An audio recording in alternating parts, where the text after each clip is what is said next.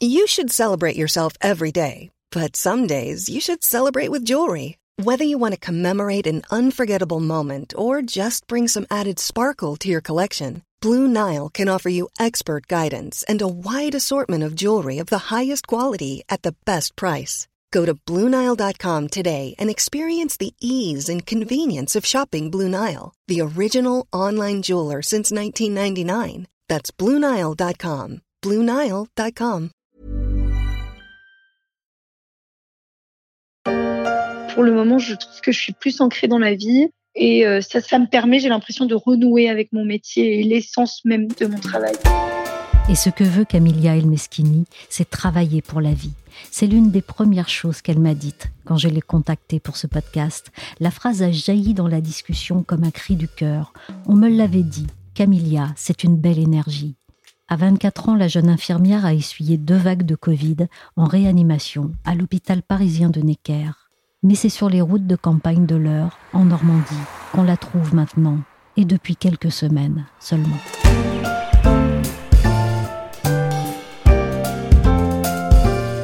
Je suis Michel Varnet, vous écoutez La Story, le podcast d'actualité des échos. Et pour la série sur la parole des soignants dans leur traversée du Covid, on part à la rencontre de Camilla Elmeschini, qui a pour le moment raccroché la blouse de l'hôpital public et quitté Paris, question de survie, pour devenir infirmière libérale à domicile.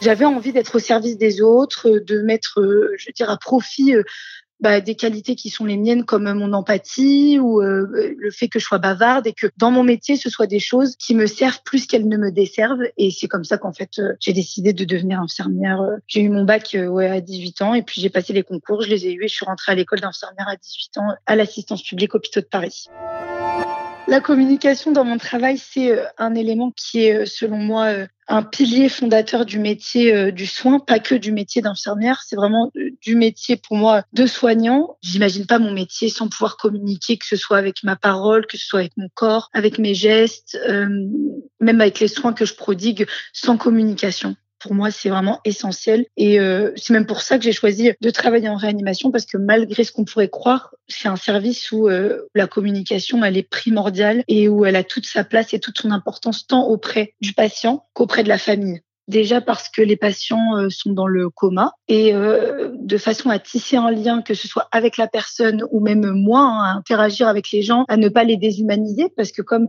c'est des gens qui ne bougent pas, qui sont endormis, on peut très vite tomber dans la déshumanisation de la personne et donc parler avec des gens même qui ne nous répondent pas ou je veux dire euh, ça passe aussi par les fleurages le, travail en binôme avec l'aide-soignant en réanimation c'est qu'on masse les gens régulièrement pendant la journée et ça ça fait aussi partie de la communication la manière dont on adapte ses gestes en fonction de la personne en fonction de sa pathologie. Almodovar va choisir l'entre-deux le coma profond. Ces quatre dernières années ont été les plus riches de ma vie à m'occuper d'Alicia à faire tous les trucs qu'elle aimait faire. À part voyager, bien sûr. Je ne reconnais même plus son corps. Je suis même pas capable d'aider les infirmières à la retourner, même pas. Je me trouve très égoïste. Le Covid nous a tous confrontés à des choses nouvelles comme communiquer avec les familles que par téléphone. Ça, je sais que pour nous, ça a été euh, difficile parce que nous, on avait l'habitude de faire des entretiens avec les familles, euh, l'infirmière, l'aide-soignant, le médecin, de mettre des visages. Ils nous appelaient par nos prénoms. Là, je veux dire, il y avait tout de suite la barrière euh, de, bah, déjà, la réanimation, c'est un grand mot. Hein. Souvent, les gens, ils savent pas vraiment ce que ça veut dire. Ça veut tout dire et rien dire. Et le fait d'en plus ne pas pouvoir visiter les lieux, de pas pouvoir prendre conscience de l'ampleur ou du degré plutôt de gravité de la pathologie des gens, ça nous a confrontés à adapter notre communication, à leur expliquer ce que c'était le tuyau qu'ils avaient dans la bouche, sans qu'ils puissent le voir. Vraiment à faire appel pas à l'imaginaire des gens, mais à, à, faire appel à des choses qui leur sont inconnues et sans pouvoir s'appuyer sur des images ou juste qui était véhiculé par euh, bah, par la télévision quoi. C'est vrai que ça aussi on a, on a pu aussi pas souffrir mais faire l'objet d'interrogations sur euh, bah, tout ce qui se disait à la télévision et ce qui se passait réellement en réanimation pendant cette période là par exemple il y avait eu une polémique pendant un moment sur euh, des journalistes qui étaient horrifiés du fait qu'on mettait les patients sur le ventre donc ce que nous on appelle le DV, le décubitus ventral, en réanimation. Et euh, bah après, les familles étaient un petit peu anxieuses quand on leur disait oui, euh, il est sur le ventre, il est sur le dos, et du coup, parfois ça pouvait susciter des interrogations qui n'étaient pas présentes avant que toutes ces interrogations soient euh, soulevées par la télévision, les journalistes, etc. Et ça, c'est vrai que ça a pu biaiser peut-être la perception de la réanimation et de notre crédibilité auprès des familles, je pense. La prise en charge des patients Covid, c'est particulier déjà personnellement parce que il y a cette barrière. Déjà, enfin, avant de rentrer dans les chambres, il faut s'habiller complètement. Quand on a deux patients ou trois patients Covid hein, euh, qui sont Covid positifs dans la journée, faut imaginer qu'on a une vingtaine de pouces seringues à gérer. Du coup, dès qu'il y en a un qui sonne, il faut s'habiller pour rentrer, se déshabiller. Enfin, c'est toute une gymnastique psychologique quand on enchaîne trois jours. Au bout de trois jours, on n'en peut plus parce que on s'habille, on se déshabille, on s'habille, on se Donc personnellement, ça, ça participe à un certain épuisement. Et euh, l'implication personnelle, elle n'est pas la même parce que il y a déjà hein, ce nouveau meur. Hein, maintenant, c'est devenu un meur, le port du masque à l'hôpital. Pour la communication, il y a quand même quelque chose qui est entravé ou avec lequel il faut apprendre à vivre, qui est nouveau.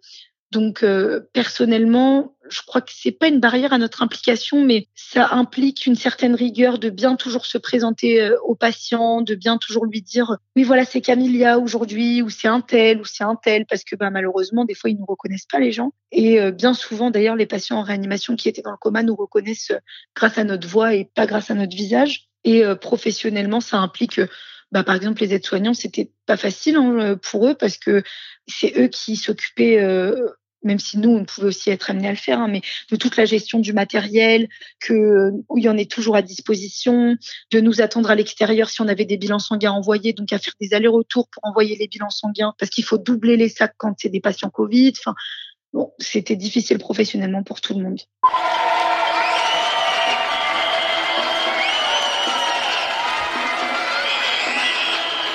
ce déferlement d'attention auprès des soignants. Je vais parler pour moi plus personnellement. Je vais pas dire que ça m'a fait pas du bien. Il y a des moments où on sortait de Réa, on travaillait toute la journée, et quand on sortait dans la rue de l'hôpital où je travaille, donc en plein cœur de Paris, tous les gens nous applaudissaient. Et nous, on ouvrait les fenêtres.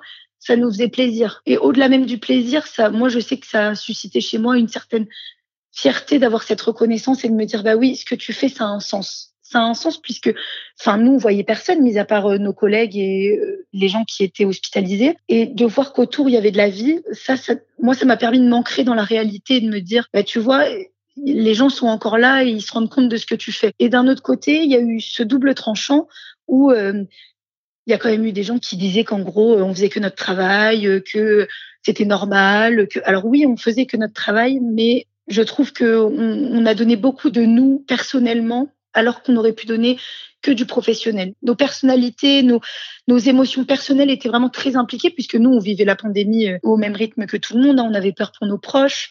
On allait euh, dans des chambres Covid où est-ce qu'au début, bah, je sais pas si euh, vous vous rappelez de comment c'était, mais tout le monde était glacé de, de pouvoir être en contact avec quelqu'un qui avait le Covid. Et à côté de ça, bah, il y a nos proches qui sont du souci pour nous. Nous, on se fait du souci pour nos proches. Les familles des patients qui sont du souci pour leurs proches. Du coup, toute cette attention sur le, le fait que nous, on soit soignants, c'est vrai que parfois ça a aussi pu être une pression supplémentaire. Alors je vous explique monsieur, c'est un masque qui apporte beaucoup d'oxygène. La ventilation là, on peut le régler, d'accord Il faut vous laisser faire un petit peu par le masque. S'il y a trop d'oxygène, je peux régler les choses, il ne faut pas essayer de l'enlever. Respirez tranquillement. Vous respirez tranquillement, là on vient juste de m'installer. Ça fait trop d'air alors, attendez, attendez, attendez. Monsieur, je, je, vais diminuer, d'accord Tu peux baisser la PEP à 4, s'il te plaît Monsieur, monsieur, monsieur, écoutez-moi, écoutez-moi. Personnellement, je me suis estimée chanceuse et je me suis pas apitoyée euh, sur mon sort ou je me suis pas sentie plus mal qu'autre chose. Je me suis même sentie, c'est bizarre à dire, mais bien, puisque je me sentais utile en fait. J'avais des collègues qui travaillaient dans d'autres secteurs qui se sentaient un petit peu bah, pas utile ou euh, qui me disait mais qu'est-ce qu'on peut faire? Et, moi j'avais quand même cette chance de pouvoir me lever le matin et de me dire bah, je suis utile à quelque chose, il faut que j'y aille. Et donc ça, ça m'a permis de pouvoir garder un rythme, de voir du monde quand même, parce qu'à l'hôpital on croise des gens. Euh, socialement, je me suis pas sentie exclue. Après, professionnellement, sur le moment, en fait, je crois que j'ai même pas eu la présence d'esprit d'essayer de penser ou d'essayer d'avoir un avis sur ce qui se passait je pense qu'on a agi, enfin moi en tout cas personnellement, j'ai agi comme on m'a demandé d'agir et sans émettre ou ressentir de jugement aucun. C'est plus après que ça a été difficile. Le contre-coup, ça a été après, je pense. Déjà, on nous applaudissait à 20h tous les soirs. Du jour au lendemain, plus personne nous a applaudi, c'était fini. Et puis après, il y a eu des débats qui ont été ouverts sur la crédibilité entre guillemets des soignants, des médecins, de tout ça. Et puis euh, moi, je sais que j'ai été heurtée par le fait qu'il y ait beaucoup de personnes qui se permettent de prendre la parole sur des sujets qu'ils ne maîtrisaient pas. Et même moi qui avais vécu cette pandémie, je veux dire, au cœur d'une réanimation, jamais je me suis permise de, de, me positionner sur ou de donner mon avis sur la vaccination ou des choses comme ça. J'ai jamais rien remis en question alors que je veux dire, il y a des gens qui étaient complotistes en disant que ça n'était jamais arrivé, que c'était pas vrai, tout ça. Et moi, ça, c'est des choses qui m'ont heurté parce que je me suis dit, mais comment ils peuvent dire ça? Comment c'est possible? Comment ils peuvent renier le fait qu'il y, y ait des millions de personnes qui soient mortes? Moi, j'ai travaillé pendant trois mois dans, des, dans le secteur Covid. Je les ai vus, ces gens-là qui avaient 30, 40 ans, 50 ans, pas de pathologie euh, lourde, hein, mourir. Et là, on, est en train de me dire juste en face de moi que tout ce que j'ai fait, c'était du vent, c'était faux. Et alors que moi, je me suis jamais posé cette question-là. Et ça, c'est des choses qui ont fait partie du fait que j'ai été, euh, excusez-moi du terme, mais saoulée quoi, de tout ce débat autour de quelque chose qui n'avait pas lieu lieu d'être quoi. Même entre nous, il n'y a jamais eu de débat sur euh, la vaccination, sur moi, si j'ai un patient, même aujourd'hui, qui me demande euh, est-ce que je dois me faire vacciner, je ne peux que lui répondre oui. Je, même si mon avis était différent, ce qui n'est pas forcément le cas, et mon avis n'a pas sa place, je ne peux pas répondre à quelqu'un non, ne vous faites pas vacciner. Donc pourquoi des, personnes qui ne sont pas soignantes se permettent de dire non, ne vous faites pas vacciner? Enfin moi, c'est des choses qui m'ont vraiment heurté et, du coup, euh, j'avais l'impression que nos discours étaient euh, vains. Quoi. Enfin tout ce qu'on avait fait, ça avait servi apparemment à rien puisque tout ça n'était que du complot. Et ça, c'est des discours qui étaient assez fatigants. Et il y avait aussi, euh, même si c'était de la bienveillance, toutes les personnes, je parle personnellement, qui savaient que je travaillais en réanimation, qui m'envoyaient des messages, qui m'appelaient pour savoir comment j'allais, et qui, bah, une fois que toute cette période était finie, bah, plus personne s'est soucié de savoir comment nous on allait, quoi.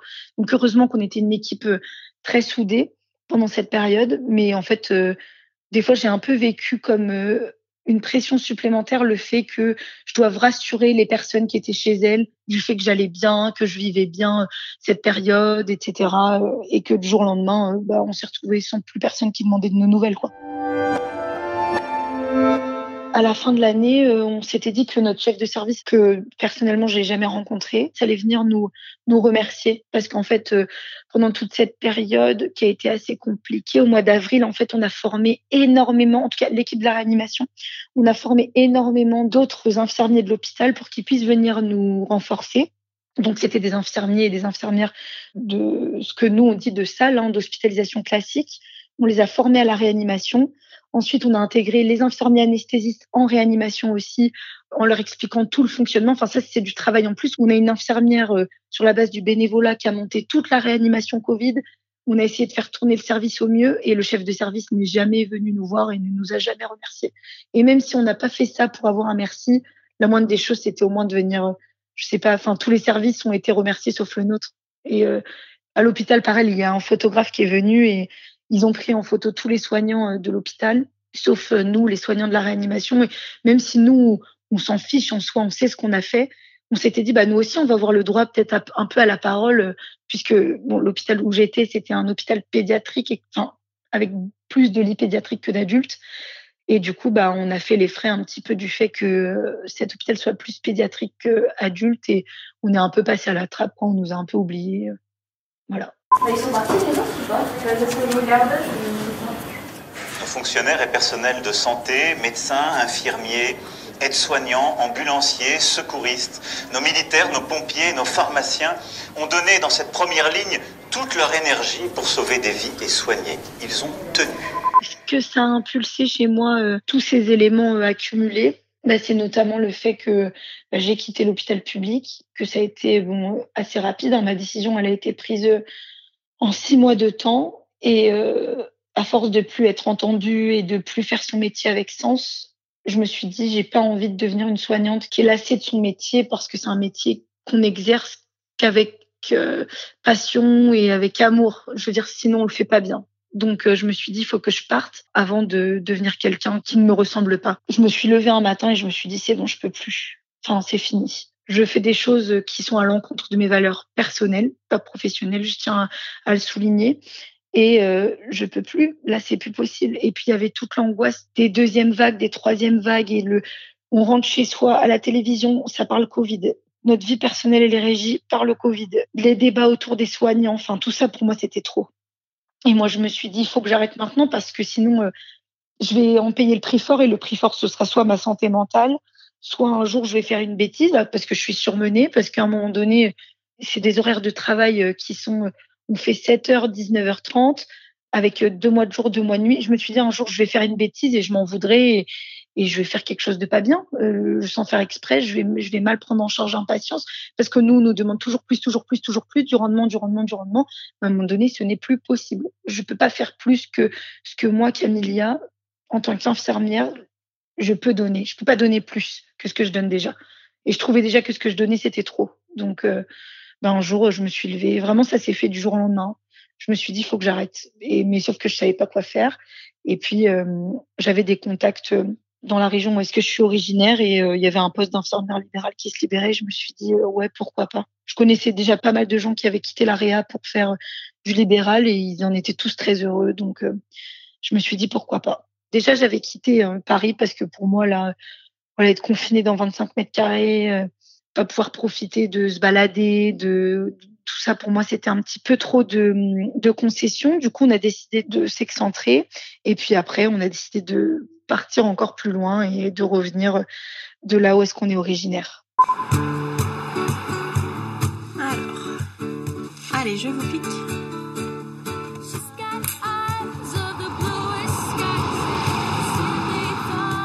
Je vais pchiter, ça risque de faire un peu froid. Comment moi je me sens aujourd'hui dans ma vie euh, professionnelle?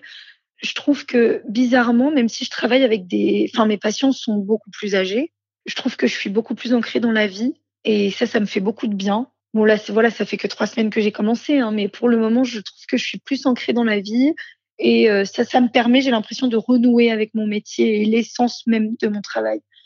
Peut-être qu'un jour, hein, je retournerai en réanimation, j'en sais rien. Je, ça reste euh, une spécialité euh, que j'aime énormément. Mais euh, le soin relationnel au domicile, c'est pas du tout le même. On peut discuter du, du beau temps, de la pluie, de tout ça. Et il y a un peu plus de légèreté qu'en réanimation. Et parfois même notre légitimité, elle est un petit peu remise en question. Hein. Quand on est en libéral, les patients ils se permettent des choses qui se permettraient pas forcément dans le cadre d'un hôpital. Ou mais cette petite porte qui s'ouvre, elle me fait du bien. Merci Camilia Elmeschini qui visiblement goûte sa nouvelle vie d'infirmière libérale avec le plaisir du contact retrouvé.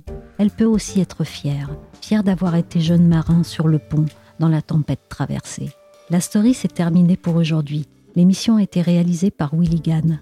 Le prochain et dernier épisode sur les soignants dans leur traversée du Covid sera avec Karine Lacombe, chef du service des maladies infectieuses à l'hôpital Saint-Antoine, mais aussi personnage d'une BD et Bête Noire, des partisans de la chloroquine. Pour suivre la story, n'hésitez pas à vous abonner sur les plateformes de streaming et de téléchargement de podcasts comme Spotify ou Apple et à nous donner 5 étoiles si nos émissions vous ont plu. Pour suivre l'actualité à travers nos articles, nos analyses ou encore nos enquêtes, rendez-vous chaque jour sur leséchos.fr.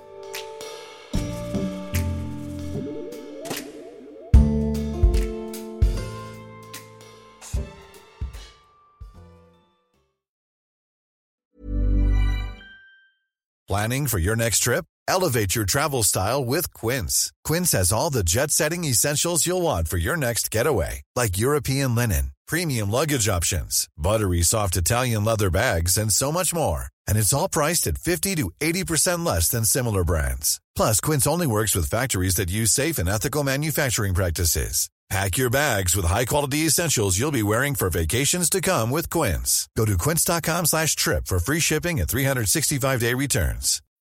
When you need mealtime inspiration, it's worth shopping Kroger, where you'll find over 30,000 mouth-watering choices that excite your inner foodie. And no matter what tasty choice you make, you'll enjoy our everyday low prices, plus extra ways to save, like digital coupons worth over $600 each week. You can also save up to $1 off per gallon at the pump with fuel points. More savings and more inspiring flavors make shopping Kroger worth it every time. Kroger, fresh for everyone. Fuel restrictions apply.